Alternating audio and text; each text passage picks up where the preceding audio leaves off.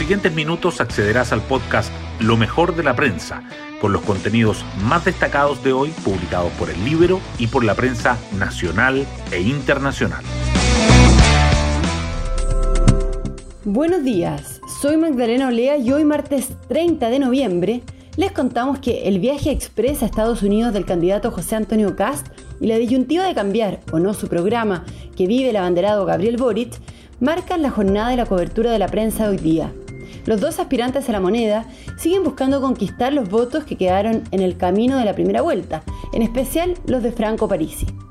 En paralelo, debido a la variante Omicron del coronavirus, el gobierno decidió posponer la apertura de los pasos terrestres y restringir el ingreso al país de quienes provengan de siete países de África.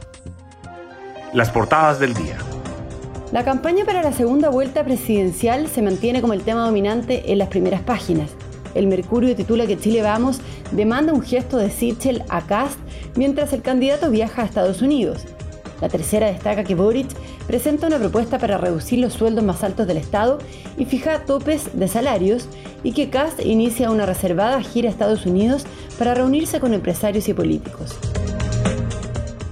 Diario Financiero resalta que Andrónico Luxich critica fuertemente el apoyo de la DC a Gabriel Boric. El Libero abre con Isquia Sitches que insinúa que Boric no modificará su programa y subraya que Darío Paya advierte sobre la falta de apoyo de figuras de la derecha a Cast. El debate parlamentario sobre el cuarto retiro de ahorros previsionales también sobresale.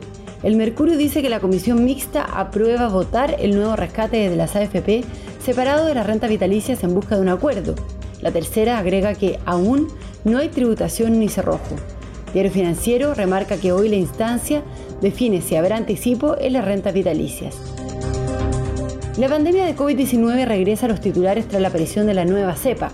El Mercurio y la Tercera remarcan que el gobierno endurece las medidas y extiende las restricciones en las fronteras en medio de la alerta de la OMS por esta variante. La situación de la TAM también está presente. La tercera destaca que la aerolínea pierde la mitad de su valor en la bolsa tras el plan para dejar la quiebra, y el diario financiero resalta que la tensión entre las leyes chilenas y las estadounidenses será el eje del debate por la reorganización. Además, la foto principal del Mercurio muestra el humo de incendio en Quilicura que afecta a la capital, mientras la tercera muestra los incendios que encienden las alarmas en la región metropolitana y en Valparaíso.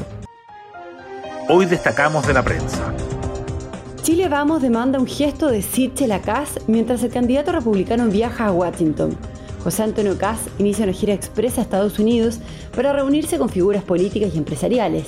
El objetivo es cerrar los flancos respecto a sus propuestas económicas y disipar la imagen de un candidato de extremo. Previo al viaje, el candidato tuvo la primera reunión de trabajo con los presidentes de la UDI, Renovación Nacional y el PRI, instancia en que se abordó la necesidad de apurar el plan de gobierno y reposicionar la marca de Chile Vamos. Boric presenta una propuesta para reducir los sueldos más altos del Estado y fijar topes salariales. El candidato de Apruebo Dignidad junto a diputados del sector planteó imponer un máximo a las dietas parlamentarias y a los cargos designados de confianza, una señal de la equidad que queremos construir, dijo. La propuesta hace guiños a las ideas planteadas en primera vuelta por Franco Parisi y por Marco Enrique Sominano. Estoy totalmente disponible para incorporar las buenas ideas, vengan de donde vengan, dijo Boric. Luxit critica el apoyo de la DC a Boric en la víspera de la reunión del abanderado con la CPC. Jamás imaginé que vería a la democracia cristiana apoyando a un candidato presidencial de extrema izquierda, escribió el empresario Andrónico Luxit en su cuenta de Twitter. La crítica se produce a puertas de la reunión que Gabriel Boric tendrá esta tarde con el máximo gremio empresarial, una cita que estaba programada para antes de la primera vuelta pero que fue postergada debido al contagio de COVID-19 del abanderado. Por ahora no hay tributación ni cerrojo en el cuarto retiro y hoy se discute el anticipo de las rentas vitalicias. La comisión mixta empezó a votar los cambios al proyecto, pero aún no hay certeza de que se vaya a discutir dos ideas que han sido demandadas por algunos parlamentarios, el cerrojo para que no haya más retiros y el impuesto a las altas rentas. Lo que sí se aprobó es que la propuesta de la instancia se vote por separado en ambas cámaras del Congreso. Otras noticias. El gobierno extiende las restricciones ante Omicron y pide cambios en la estrategia global frente a la pandemia. El Ejecutivo suspendió la reapertura de los pasos fronterizos terrestres y prohibió el ingreso de los no residentes que hayan estado en siete países de África. Además, en enero se inhabilitará el pase de movilidad a los mayores de edad que no cuenten con su dosis de refuerzo.